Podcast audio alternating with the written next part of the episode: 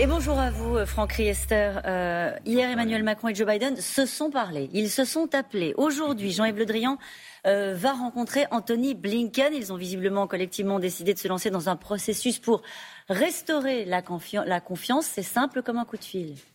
Non, c'est pas simple comme un coup de fil, mais le coup de fil était important pour s'expliquer, commencer à s'expliquer, et puis euh, euh ouvrir un processus qui va permettre effectivement, dans les semaines, les mois qui viennent, de définir les conditions du retour à la confiance. Parce que la confiance a été brisée, a été brisée par euh, cette euh, affaire dit euh, des sous-marins qui a démontré un manque de confiance très fort entre les Américains et nous et, les Australiens. Vous ne dites pas ce matin l'incident est clos? Non, il n'est pas clos. Il, est dans une première étape pour en sortir. Cette première étape, c'était la discussion entre les présidents. Qu'est-ce qu'ils se sont dit? Ils sont d'abord reconnus mutuellement que davantage de consultations des partenaires des États-Unis et, de l'Australie, notamment la France, bien évidemment, aurait permis de ne pas se retrouver dans cette situation-là de, confiance abîmée. Et puis, deuxièmement, encore une fois, d'avoir la volonté de travailler ensemble. Travailler ensemble parce qu'il y a un intérêt commun. Nous sommes alliés, nous avons des enjeux communs en matière de défense, en matière de commerce, en matière économique. Et donc, nous devons travailler ensemble. Franck Riester, il s'est excusé, Joe Biden? Je ne sais pas.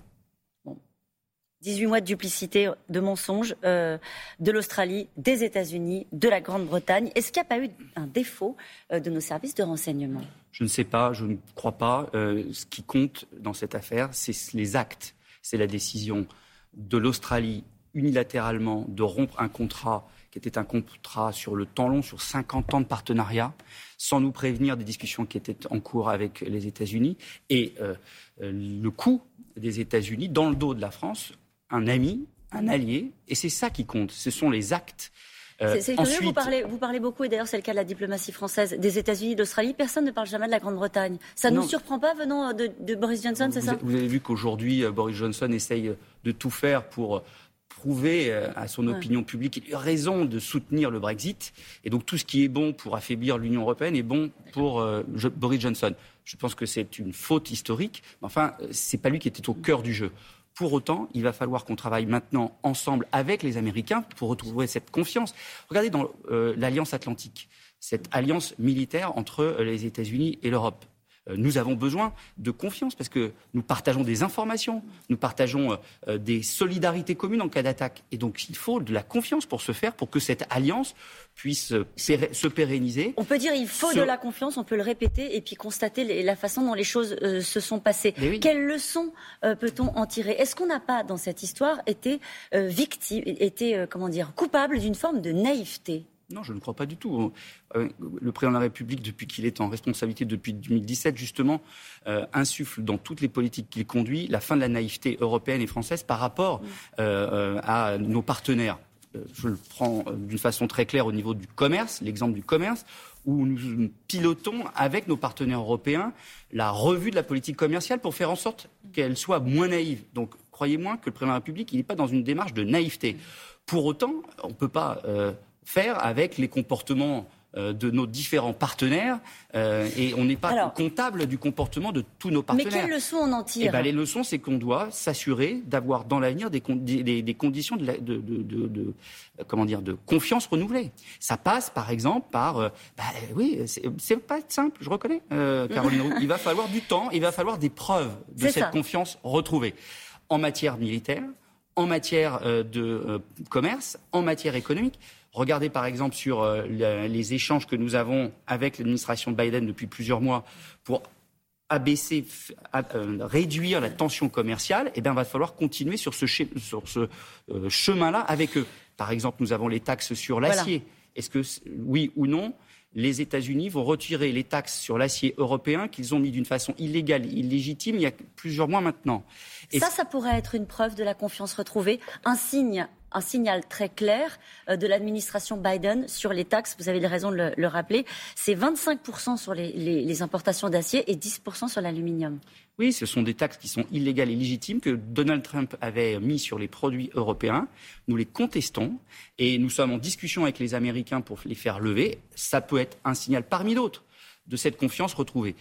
Il y a bien sûr l'élément le plus important, c'est l'élément stratégique. Ce qui a été dit dans euh, l'échange entre les deux présidents de la reconnaissance des États-Unis, de l'importance de la France et de l'Union européenne dans l'Indo-Pacifique et aussi euh, dans la construction euh, avec les États-Unis d'un OTAN fort à côté d'une souveraineté européenne de défense forte, c'est quelque chose qui est ah, important. Quand on fait de la diplomatie, les mots ont un sens à côté de la souveraineté européenne. Est-ce que ça veut dire que, en, gros, les Américains, pardonnez-moi, c'est vraiment votre sujet la négociation des contrats, vont nous laisser établir des contrats d'armement avec nos partenaires européens? Ils, nous disent très clairement, dans le texte commun, qu'ils reconnaissent la nécessité mm. d'une souveraineté européenne en matière de défense qui est complémentaire avec l'OTAN. Ça, c'est un élément important parce que ça va nous permettre de bâtir ce qui est au cœur de la politique du président de la République, c'est la souveraineté européenne, c'est cette Europe de la défense dont on a besoin. Et Donc, il faut, que les, il, faut, il faut que les États-Unis nous soutiennent dans cette tâche. Davantage négocier de contrats pour que les choses soient très claires, y compris en matière d'armement, avec nos partenaires européens.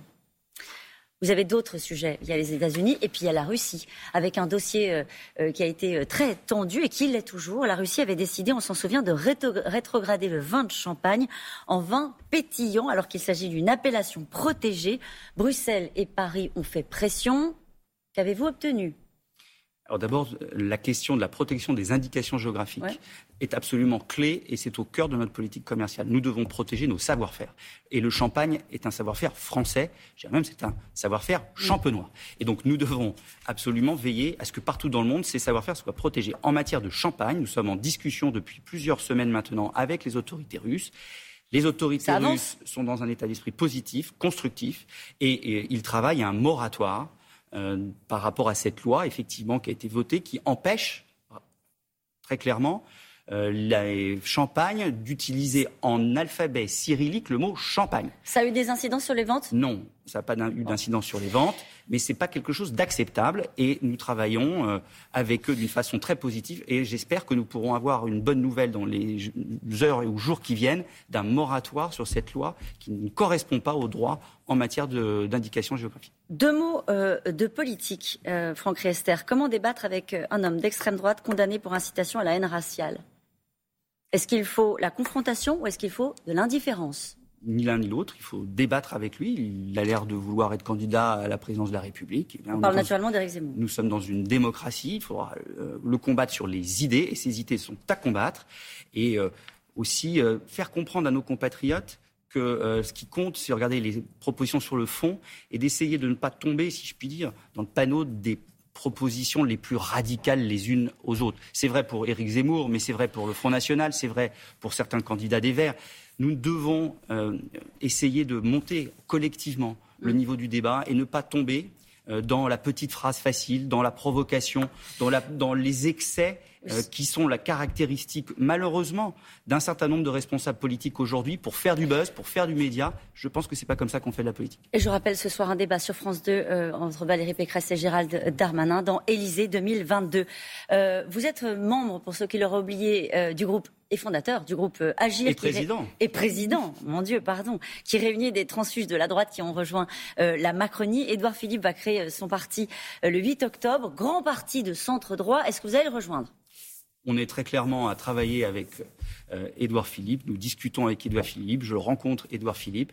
Mais nous avons, vous savez, une priorité. Hein, c'est de travailler au service des Français avant toute considération d'organisation partisane. C'est ça qui compte. Être au travail, faire en sorte que le président de la mm. République puisse euh, continuer à transformer euh, le pays. C'est d'ailleurs pour ça que nous soutenons ça, c'est la version le ministre, mais la version politique, Franck Rester, quand même. on est dans une campagne présidentielle. Vous eh ben, moi, vous savez, je suis de droite. Oui. J'ai fait le choix euh, d'être dans le dépassement au service de l'intérêt de mon pays, et je continue à soutenir l'action du président de la République, et je souhaite qu'il se représente et qu'il soit élu.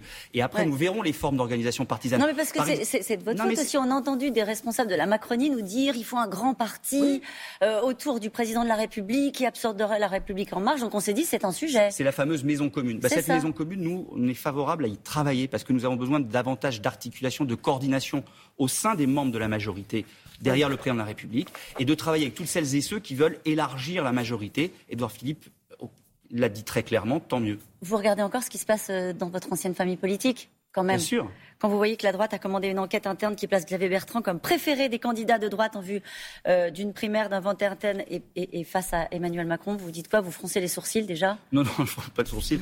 Je dis qu'il fait une campagne médiatique très forte, mais on verra ce que décideront les militants, parce que manifestement, ça sera in fine les militants qui décideront. Vous vous rendez compte, ça fait quatre ans qu'ils sont dans l'opposition, ils n'ont même pas encore réussi à savoir comment ils allaient sélectionner leur candidat à l'élection présidentielle. Et peut-être qu'ils vont sélectionner quelqu'un qui a quitté les LR. Hmm. Ça prouve le niveau euh, malheureusement atteint par les LR aujourd'hui. Merci beaucoup Franck Riester d'avoir été notre invité ce matin. C'est à vous, Maya.